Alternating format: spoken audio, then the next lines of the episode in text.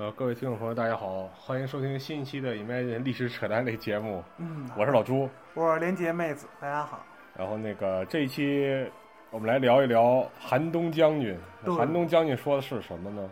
就是我们想说一说俄罗斯的冬天，就是就大家知道的，俄罗斯冬天一直是一个传说啊。对对嗯对。完了，我们之所以要谈到这个问题，是因为联想到我们前一段时间北京的寒冬，对好像是全霸国家一个国家范围内的霸王级的寒潮。对，因为这次寒潮挺厉害，然后我记得那两天反正大家都不愿意出门。对对对，温度有零下十六度左右吧。对，最冷的时候我印象中是，呃这两天好一点了。这几天都过去了吧，我？们现在来谈一谈这个。然后，既然说到寒冬，那肯定得说最冷的，那就是俄罗斯那对，俄罗。斯人，哇再冷就是北极了，是吧？然后，在在这个俄罗斯，就是说，它这个寒冬有多冷？我先给大家普及一下这个知识啊，就是说，一月份的俄罗斯平均气温可以低到零下四十六度。我去，那等于说你擤着鼻涕就嘣就冻上了。呃，我估计是这样，可能你可以去网上找一找那种开水在零下四十多度下倒出来是什么效果。啊基本上就是直接就结成冰柱了，你一边倒一边结成冰柱，上面的水还能落下来，下面直接就结成冰了。我觉得一端出屋可能就冻上了。啊，然后史上它的最低温可以达到零下七十一点二度，我操，好牛！我们都不敢想象一个零下十六度冻的我手都不敢伸出来了，那那个劲儿，零下七十几度、四十几度是个什么概念？对，呃，如果我们听听友里有东北的朋友，可不可以给我们讲一讲？对对对，我们很像，还有我们分享一些冬对，分享一下冬天的经历。对然后这个、嗯这个气温低气温意味着什么呢？意味着两件事儿啊。首先就是人啊、车呀，就是都会经受很很严重的考验。对，比如说大家平时那手机在冬天的时候就根本有特别冷，根本启动不起来。包括如果太冷的话，那个枪栓可能都拉不动。对，而汽车的话，比如汽车、坦克、装甲车什么的，它的那个燃油它可能就会冻住，它根本就无法燃烧起来，汽车就完全废掉了。然后，所以我们说，还有一个原因就是说，还还会导致一个结果啊很严重的，就是我们知道冬天也会下雪，那下雪之后它会化，太阳一出来会化，对，它化了之后呢，如果是泥土地的话，就会形成泥，对吧？嗯泥泞，泥泞。泥泞一旦冻起来之后呢，它就形成一种冻土。这个冻土吧，就是说，呃，它在上面没法建东西，没法建建筑，因为它一旦融化了吧，你想你地基就就歪了、塌了，对吧？房子也塌了泥。一样的东西。对，它是一就是冻起来的泥，实际上就对是。然后呢，然后呢，它呢，这个，所以你房子就得这个地桩啊，像像俄罗斯老百姓都得以前这盖房子啊，说我们说没有那个现在这钢筋什么的水的，泥什么的。怎么呢？先得在这个房地下面先打好多木桩，然后这房子建在这木桩上面。这木桩因为它就是冻的会稍微小一点，你懂了吧？啊，所以就得就得盖在这上面，还得跟那个土有间隔，隔个什么零点九米这样的，然后这样才能房子不会说说那个我我我这一融化地基就就就歪了。哦，这样子。就所以这个实际上是很恶劣的这个环境。对对对嗯然后我们再说到这个，然后既然我们说这个标题叫“寒冬将军”，嗯，是吧？那连杰，你给我们讲讲，就是俄罗斯到底是凭借这个寒冬打赢了几场仗？就是我有我上知乎嘛，平时大家都可能都是上一下知乎。我嗯看过一个特别逗的意思，就是说战争史上有什么 bug 一样的存在，就无敌一样的存在。然后有一个人最高票的答案是俄罗斯的冬天，都已经是公认了。比如说大家所知道的一个是拿破仑，嗯，拿破仑战争，他就是俄罗斯拿破仑请进莫斯科就是冬天嘛，然后太冷了，然后大量的溃败，整个军队几乎都是冻死的，没有被歼六十万人去的俄罗斯，是吧？就回来几百人还是几千人？没有，我觉得有可能有十万吧，反正冻死率非常非常高，奇特别奇怪，还没号号称六十万，我印象中哦号称，而且传说那年冬天还是极冷，对。对，好多好多。另一个就是离大家时间比较近的话，就是一个二战中的二战德苏德战争，就是这个寒冷的天气对俄罗斯人民来说，首先是个考验，但是在他们历史的过程中，反倒往往帮了他们几次。比如说我我搜就我找资料来说吧，彼得大帝在一七零八年的时候，凭借这个就是这个连鸟都能冻死在冰上的这个寒冬，然后大败瑞典军队，对，获得了那个圣彼得堡，对，获得圣彼得堡。那么还第二次就是刚才那个连杰提到，就是那个俄法战争了，一八一二年的俄法战争。拿破仑的这个大军挺深入这个不毛，最后拿下莫斯科，但是也没有办法，就是一座？空城呃而且那天特别冷壁清野了嘛，坚壁清野呃，库图佐夫将军最后也对库图佐夫在保罗金诺给他有生力量消灭，然后最后你拿下了这个莫斯科，但是呢，莫斯科也不相信眼泪，是吧？对 对对，然后哭着回去了，然后哎太惨了，太惨。然后最后一次，最近一次是这个德国人的这个巴巴罗萨计划，啊对对，就是再次挫败啊，在寒冬挫败。然后这一期我们就来谈一谈这个二战期间的一个重点一个战役，来谈这个斯大林格勒保卫战，对，可能大家都已经很耳熟了。对，那么因为很多影视作品啊、游戏呀，大家还有传统的一些那个道听途说啊，都知道斯大林格勒保卫战是发生在冬天，而且打得非常非常惨烈对，所以我们这期主要来谈一下斯大林格勒保卫战的问题。对，然后那个，那我们先稍微休息一下，好然，后换首歌。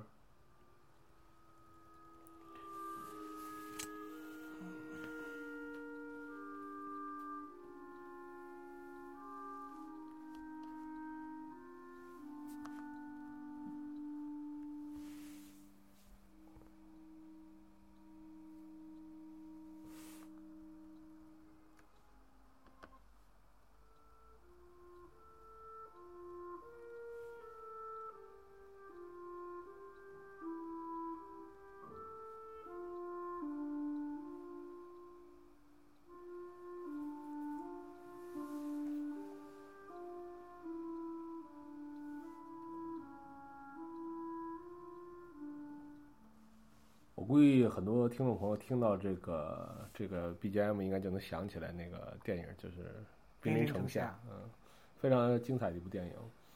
然后，那我们在谈这个斯大林格勒这个保卫战之前啊，我们先简单讲一讲斯大林格勒这个地方。对，比如连杰，你知道为什么斯大林格勒叫叫斯大林格勒？我还真不知道为什么它叫斯大林格勒。那我我也之前也没想过这个问题啊，但是后来查了一下资料，才知道这地方以前啊叫查理金，可能现在大家都不知道，没听说过这地名。但其实这个地方，我们首先讲这个地方它地理位置特别重要。呃，嗯有点类似我们老说兵家必争之地。嗯，它为什么重要呢？它首先是在伏伏尔加河的沿岸，它是一个重要港口哦，啊，能连通这个南北，实际上俄罗斯的南北。嗯，然后呢，它同时也是铁路枢纽，哦，所以说它往北呢就是莫斯科了。对，啊，往后方就是莫斯科了。然后连接南边呢是它的那个产油的高加索，高加索油田哎，都是油田。然后呢，再往这个呃往西呢是那粮仓了，乌就乌克兰那呃乌克兰那乌克兰大草原，哎对大草原粮仓。然后就所以大家就知道这个位置非常重要，它这个物资的这个互相的这个沟通啊，非常重要的一个位置。那么在这个一九一九年，大家知道，可能我们国内这边说的比较少，就是布尔什维克在革命之后并没有马上胜利，他们跟白俄还进行一场内战。就苏俄内战，对苏俄内战苏俄内战，这场内战打的也是非常的惨烈。对啊对对有感兴趣的朋友可以看看相关电影，比如说《无畏上将高尔高卡高尔卡克，啊，很不错的一个电影。然后结果我们当然知道是苏共的这个军队胜利了，布尔什维克胜利了。那么在这场战争中呢，这个呃查理金是一个重要战役啊，这个战役几乎决定了这个布尔什维克政权能不能存活嗯啊。因为之前我已经讲了，它这个位置很重要。当时呢，我简单讲一下，就是白俄军队已经将这个呃查理金这个地方等于半包围了。苏军非常被动，然后这个查理金这个城市里的这个工人纠察队啊，工人阶级可能觉悟也不高，呃，战斗力也不强。这个斯大林同志当时在这块儿吧，组织大家这个要嗯，坚决抵抗。当时苏共内部也不是铁板一块儿，比如说像这个我们知道的这个托洛茨基，呃就是那个可能有些人应该知道，最后，背叛革命，最后反正在西班牙被刺杀不是，不是在西班牙，在那拉美拉美吧，拉美拉美哪儿被刺杀了我忘了，反正被刺杀了。那他他他当时呢，他在这个苏共党内还是很有发言权的。他当时呢对斯大林是非常不信任，两个人已经撕破脸。他多次要求召回斯大林，哎，对他不信，不应该让他继续领导前线战斗。然后呢，这个呃，结果呢，就是这个斯大林呢，他也比较倔，他觉得这个地方必须守，我们不能放弃。所以呢，这个双方就打的呢，结果就是，呃，一度这个布尔什维克的军队失去了这个查理金。这里还他要还要谈到一个英国的坦克少校，他带领他的坦克部队突突进了这个城，还夺取该城，一度夺取该城，在这个一九一九年的六月，俘虏超过四万人，所以这个人后来还还还拿到这个各种嘉奖。拿到但是书了。对，但是斯大林这个同志和他这个好哥们儿，呃，弗洛西洛夫，呃，两个人一起呢，后来这个等着增援来了，嗯，在一九二零年呢夺回此地，嗯、然后呢，为了纪念这个他的胜利，哦所以把查理金改名了，叫斯大对林格勒。对，所以在一九二五年给他改成了这个斯大林格勒。但是我现在看一些俄罗斯的地图，我就找不到斯大林格勒这些地方。这就是为什么呢？我们还得往后说。二四年的时候，列宁去世，二五年改成了把这个查理金改成斯大林格勒。嗯呃，那当然是为什么？当然是斯大林上台了嘛。对那肯定为了讨好他，是吧？就纪念不纪念呢，我们就不好说了吧。反正就是为了讨好他，嗯，改成斯大林格勒了。但是到了五六年的时候呢，赫鲁晓夫，我们知道他他上台之后开始全面否定斯大林，对，结果于是到了一九六一年的时候呢，呃，他们这个苏联就决定把这个地方再改，改成这个叫做伏尔加格勒，因为他在伏尔加河畔，我们之前说了。哦，对对，但是呢，总之这个无论是查理金战役也好，还是斯大林格勒战役也好，这个斯大林格勒这个地方吧，啊，无论叫什么，反正就是对斯大林来说，确实是一片福地。对对，等于说他是依靠这两个地方，一个是党内变成了一个对。之内的叫做有领导权的一个人，另一个是通过萨林格勒保卫战，一个是建立了自己党内的威信，一个是进入到一个战略大反攻嘛。对，反正挽救了苏联的这个国运吧。对，这个非常在苏联历史上是一个非常特别的地方。那我们接下来可能就要谈到这个萨林斯大林格格勒勒卫保卫战那我们先换首歌休息一下。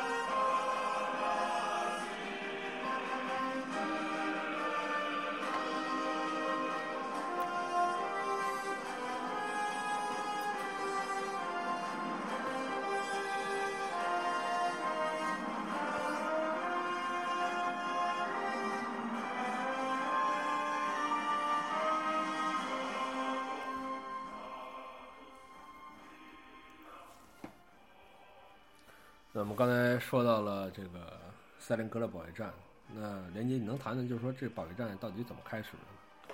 就是大家都知道啊，就是德军在发动巴巴罗萨计划之后，分为三个方面，一个是北面是进攻列宁格勒，中央方面军呢则是集中突进攻莫斯科，嗯南方方面军呢主要是进攻乌克兰，完了斯大林格勒进入到高加索油田。大家听这段儿最好手边配一个世基世界地图，对能对听得明白一点儿。对，就是他就是主要现在说斯大林格勒保卫战嘛，嗯就他南方方面军主要目的是夺取高加索油田。对，因为我们知道嗯德国人在这个战争中非常缺少石油，他们的这个战术也特别需要石油，对他是大量的闪击战，大量依靠这个他们的装装甲集团军的这个推进。坦克推进嘛，对而那个比如说德军著名的战术闪电战，就依靠坦克推进进行推攻。它是它闪电战，我给大家解释，就是坦克地面推进，然后空中的轰炸机狂轰乱炸，对啊，这么着。然后穿插包围。对。然后在一九四二年的时候，一九四二年五月的时候呢，就是德军的著名著名将军曼施坦因，完了指挥的德国第十一集团军，呃，在克里米亚克里米亚发动了一个攻势。此地盛产检察官。对对对，然后完了攻克了那个叫做克赤半岛，嗯。这应该就是今天的克里米亚的一个部分地区。然后七月份的时候，所谓的塞瓦斯托波尔港，对，我们之前那次谈那个俄土那次也聊到这个地方，就是这个塞瓦斯托波尔要塞是一个非常著名的要塞。对这个嗯港口应该是我记忆中没记错的话，就欢迎大家拍砖啊，应该是俄罗苏联的黑海舰队的港口，啊，苏联黑海舰队应该驻扎在这里。然后这个地方呢，守卫这个要塞的也挺也挺搞笑啊，就是十万人直接投降了 投了，啊，直接投了。然后这样一来，也就是说，从到了这个七月份的时候，在四二年七月份的时候，德国已经占领整个这个克里米亚。对，啊等于说，大家如果地图的话，等于说克里米亚被占领之后，那么下一步就开始向伏尔加河、向高加索地区挺进，然后最后呢，那我们说苏军在这场战役中到底损失多少？损失多少？二十五万，我觉得远远不止二十五从。我们在度娘上找到的数据来看啊，就是苏军呃二十五万人被俘，嗯，坦克损失一千两百多辆，火炮损失两千多门，这个数字之大，反正是比较惊人。对对对，而且这克里米亚的惨败吧，还伴随着就是苏军马上一系列的溃败，呃，后撤了这一百到三百多公里，然后对也就也就是说，整个后来接下来顿河，我们知道克里米亚完之后，如果你看世界地图手头的地图的话，你看到接下来有一条大河叫顿河，顿河，啊，它是一条南北向的，主要是。对对对，然后这个顿河以及后面这个顿河之后是一叫，就是说它顿河前后吧，就是说这叫顿巴斯盆地，哎在在西边吧，应该。就是它反正顿河就被等着顿河这个河河就流等于顿河以西吧，基本就被完全拿下基，本都被丢了，就丢了，被扔给德国光了。对，然后那这样来，我们就进入了这个正式会战部分。前面我们说的就是序章了，啊就是对他们怎么前期铺垫啊？所以大概知道就是，总之大家你也不用记那些数字，反正就知道，在正式的开打之前，苏军基本上已经是把预备队都丢没了。对啊对，也也就是说，斯大林格勒方面的这个军队，苏军是基本上也以短时间内得不到增援。就是他的所有正面的部队全要么是溃败，对，要么就是投降了，根本就没有任何形成有效的战斗。对，所以就是说，德国人在这时候应该也很很自信吧？我们看这是七月份，七月份的时候还是夏盛夏，盛夏，对盛夏，所以呢，这个我们说寒冬将军还没有发威是吧？对俄国人这大招还在憋啊，嗯就跟那个雪人努努还毒大的是吧？对你。等着，等等在大技能毒完了，啊而且其实这个我们也前说，就是说苏军的玩命狂命溃败，就德军等于说突进非常非常的快，就导致德军可能会将来会面临另一个问题，就是它的补给线问题。对，这也就是说苏军的这个怎么说，空间换时间吧？对，嗯空间坚壁清野。是坚壁清野。所以就是说，尽管你推进的很快，但是奈何不了这个俄国人这个领土实在是太大。对对对，就想想拿破仑，想想拿破仑，想想库图佐夫，对这样。呃，这都是后话，我们先先讲这个此时啊、这个德军还是踌躇满志。对准备就说，就像刚开始就他们预想的情况和刚开始他们那希特勒说那样，苏联其实就是一个破房子，我们临门一脚推一把就推一把哎它就塌或踢脚了，这房子就塌了。现在这种状况其实就是这样子。在他眼中，反正可能九月份可能就已经挺进莫斯科了。对啊对对，就也就是说，可能后世很多很多人会谈，就是说德国人没有准备足够的御冬的这个这个衣衣物啊这些，可能你现在来看确实是希特勒失策了，但其实我们站在当时角度来看，完全没有必要。对，因为 希特马上就要挺进莫斯科了，我们希特勒马上就要赢了，对希特勒也没有想到，就是嗯会面临估计的不足吧估计不足啊。嗯，然后那我们就说正式开始是什么呢？是我们说是一九四二年的七月十七日啊，我们就说这个会战正式开始了。然后这个苏德双方在这个斯大林格勒接近的地方嗯开始激烈会战啊。然后呢，我们这是要介绍这个德军方面主角儿，保卢斯上将，就啊第六集团军的领袖保卢斯。可能很多人对这个名字不太了解啊。在接下来你会反复听到这个家伙，他是一个非常苦命的人。对，还有这个集团军也非常苦。然后这个我们在此时还好，是此时还好。这个七月二十三日呢，德军突破这个苏军第六十二集团军左翼防线，合围该集团军两师。然后我这个其实都不重要，关键是他们他们通过合围到达顿河河岸。嗯，如果你此时有地图啊，你也看到这个顿河呢，实际上就在斯大林格勒的左西面呃西侧西侧啊西侧。然后呢，这个如果这个东西丢了，那基本上这个我们就可以进入这个城区的战斗了。对啊，就接下来就剩一条河了，就是那就是伏尔加加河了啊。然后没想到这么快就丢了，是吧？没想到这么快就丢了。呃，过了两天，七月二十五号，然后这个德国人呢就企图在这个卡拉奇附近强渡顿河啊。呃，再过了四天，二十九号的时候，苏六十四集团军直接就退过顿河，等于就顿河以西就彻底就放弃了，这等于说顿河就顿苏联就完全扩投降了，就对就撤军了，大量撤军顿。河反正这条防线就没了。对，然后此时此刻呢，斯大林颁布了整个二战史上，包括后来军事上都著名的一个命令，就是，第二百二十七号命令。呃我们如果换位思考一下，站在斯大林的角度是吧？你这个也就是说，我们刚才回想一下啊，从这个呃，就是塞巴斯托波尔这个十万人的投降，到后面这个顿河的这个溃退，都是一个月之这，一个月之内就实现了。这对七月份是吧？而到了这个二十八号的时候，斯大林就斯大林这本人是实在看不下去了。我们也知道斯大林是一个什么样的人，对对对这铁一样的男子是吧？啊，那还受得了这个是吧？奇耻大辱，所以他下达了第二十七号命令。对他这个命令呢，这个实际上就是一条：不服从命令、离开战斗岗位或撤退，全部枪毙。对对啊，完了，其实就要求所有苏联红军不允许再退后任何一步，因为实际上也也没法再退了，再退那就莫斯科了，对，或者是乌拉尔，甚至就中对中部俄罗斯就中部，往往中部打了。对，就比如说，其实大家有什么印象？就是你前头是德军的炮火，后面是苏联政委们的手枪、TT 手枪和如果看过那个《兵临城下》的朋友，应该对这个镜头很印印象很深，就是他们有一个冲锋，对中间一度感觉这个士气没了，往回跑，士兵往回跑，政委他们就架机关枪扫自己。对，就说 For my mother Russia，嗯，没有投降，不允许后退，后退者死，然后拿着手枪嘣嘣嘣把后退者全枪毙了，然后强迫他们冲锋，然后其实包括其实兵临城下，在游戏里，比如说英雄连二的时候，他们发布这条命令之后，政委真的是在后头就会枪毙士兵，他有一个发布这条命令之后，政委会带着士兵往前冲的一个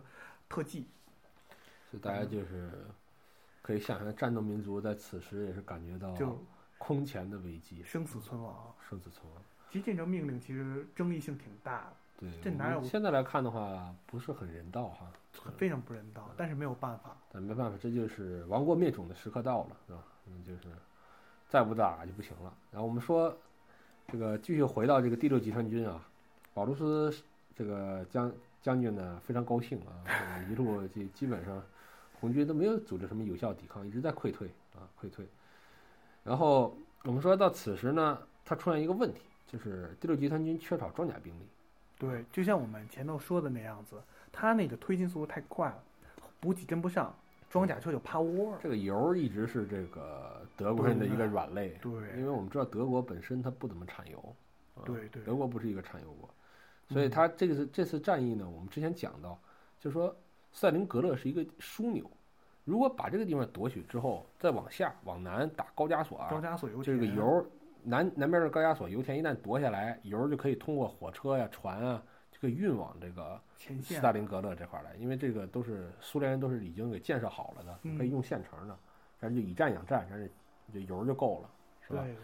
这这是德国人的德呃这个小算盘打的其实狼子野心一下，这么打的，嗯高加索往下不就是伊拉克了吗？继续往南，中东地区可能中东还不好玩，中东还有英国人，英英国人他 弱鸡一样。英国这二战期间英国陆军，我们可以专门吐槽一集啊。对，英国人就跟弱鸡一样，就专门嗯哦，传奇的传奇的弱鸡，渣，传奇的渣啊！真的渣极了。还有他那个空降兵啊，渣极了我。们就那那个单独再做一期，再再喷他们。对我们喷，然后我们也欢迎大家喷我。对，然后然后我们就说此时是一什么情况呢？顿河西岸的这个苏军啊，基本就完全被包围，我们就不说他们了。然后呢，我们就说这希特勒，希特勒他怎么办呢？他说：“你不是缺这个装甲兵吗？嗯，哎，我把这个第四装甲集团军，这叫霍特，这个率领的这个第四装甲集团军派过去，去打这个斯大林格勒。嗯，但是我们知道，这时七月三十号了，这个二十八号，这个这个斯大林发的那个命令已经出来了啊，这个等于给苏军加了一个嗜血 buff。对对对啊，结果呢，这个霍特虽然带着装甲兵过来了，但是因为苏军的抵抗比较顽强了，所以呢，他就放弃了，说我一个人给他打下来立功的这个机会对，。还是结合步兵，然后共同协同作战比较好。可能他觉得可能自己拿下来吃下来是比较费劲了费。劲，对，我而且我们也可以想到，就是说，无论是军队怎么溃逃吧，溃逃到这个斯大林格的时候，毕竟数量已经很多了，对吧？就已经积聚在这块儿了。实际上，啊，你一个人给他拿下来是比较难了。那么一直等到了八月十九号，这个保卢斯和这个霍特呢，又重新发起了对这个斯大林格勒的这个进攻啊。那我们说这次呢，就是第六集团军整个呢，就从西北面，斯大林格勒西北面，但大家还是最好拿个地图来啊，看到那个顿河实际上就在斯大林格勒这个城市的西北。对，他整个军队强渡顿河，占领卡拉奇。之前可能试渡啊，还不太成功啊，这次就整个就渡过来了。渡过来之后，这个他的第十四装甲军啊，推进到什么程度了啊？已经他的前出部分已经到达了伏尔加河了。大家可以看到，伏尔加河已经是就是就是斯大林格勒最后防线了对时间最后的防线对，那么我们继续往后看啊，就说这个德国人呢，不但是这个路面陆路上这个有这个突突进，那空中他们初次出动了这个第四航空队，几百架次飞机，对，啊连夜的这么炸，啊就炸啊轰炸，就像可能就类似于大家什么东京轰炸啊之类的轰炸。呃，我想想，就是如果电影里其实也有表现，对吧？对，电影里有一个他们那个强渡那个伏尔加河的时候，对对对，他们那个船一直在船被被那个飞机轰炸。对，然后机关枪扫射啊，对对对那种机枪扫射。其实这个轰炸其实更多是在游戏里，比如说《使命召唤二》，还有《使命召唤五对对对，屋里也有。》，屋里也有。而且尤其我不我不知道大家记不记得啊，如果看那个《兵临城下》的朋友可能有印象，就是一个镜头，就是我们那个主人公在那个喷泉里装死，后来从政委那儿接过步枪，但他打那个德国人的时候就用那个炸弹的那个爆炸那个时间，嗯然后来掩盖他那个枪声。哦，对对对对对。然后其实《使命召唤五》里也有一段是这个，你你还记得吗？嗯，对对对，在《对对在，使命召唤五》里也是完全的再现了那个，完全再现，完全在线，对，嗯，挺有意思的。非常非常有意思。反正玩这块儿我也我也挺紧张，感觉挺挺刺激。对，完了，我其实玩儿是巷战的一部分才是重点，我觉得在游戏里。然后我们说，就是尽管这已经到就空袭已经到九月了，嗯然后呢再往后，这到九月十二日了，这个德军呢此时终于突破了这个斯大林城防，苏军已经撤到城区里面了。然后呢，南面呢这个德军也突进到了这个伏尔加河了。然后还把这个嗯守城，等于就是说守城的这第六十二集团军，又被孤立了，这就被孤立起来了被。孤立了。对对对。那么我们刚才说到了高加索是吧？呃对雷电能给我们再具体介绍一下这个高加索那边战役打得怎么样？就是所谓的有一个历史，就是就是他德军有一个 A 方面集团军，A 集团军嗯，就是后来改名叫中央集团军群。嗯。然后在八月份的时候，他们开始向南突破，先后占领，比如说科叫什么麦科普油田，嗯。然后在一个著名的山峰上，就是升起了万字旗，然后又占领了，相继占领了莫斯科。克，而、哎不不不对不对不对。嗯，啊。啊对对对，是是对是是是是对对我记得。占领了莫斯科，然后距离那个现在比较经典的城市车臣战争中那德罗兹尼嗯，就已经有五十英里了，因为格罗兹尼是当时那一片儿都是产油中心，对嗯。产油中心应该也有一个炼油厂，就在产油之后马上就能变成石油，那叫燃油马上应用。但是怎么说呢？这小算盘打的到这块儿都非常好，非常哎顺利，但是问题就是在于，八月份八月底的时候，他的德军的冲击力就不行了，德军战斗力就下降很快。为什么呢？我怀疑，就是后来据嗯现在的了解情况，就是他们缺乏燃油了。这就是陷入一个僵局，就是说你必须得打下这个格罗兹尼，对才能拿到燃油对。然而此时你已经没有燃油。，对，其实这就就是是符合我们刚才说那个，苏德军突进速度太快了，他的补给线根本就跟不上。跟不上。跟不上，这这又是一个就是后来所说的一个闪电战的一个弊端，这个闪，电战就功问题亏一篑。你计划的再好，最后这五十英里完了，你就你就陷在这块儿了。就是你没有任何动力去突进，你不能靠步兵走啊。那苏联的那个坦克集团军也很厉害的呀。对，所以就是说，德国人陷入在一个非常尴尬的境地，就是说，一方面他这个想拿下这个高加索这片儿，另一方面他又没油。对，而另一方面就是说，他现在，而他在北面他已经包围了对斯大林格勒，开始准备和斯大林开始进入准备斯大林格在斯大林格勒进行巷战。对，呃，也就是说他北面又很需要补给，然后南面呢又没按计划拿下来。对，现在就是很尴尬很两难。如果南方顺利拿下来，他北面很容易就估计很容易就解决了。对，所以我们接下来可能这个这这场战争也就拖拖的时间久了。对接下来聊一聊这个他城内巷战的对，一个重头戏，重头戏。重头戏。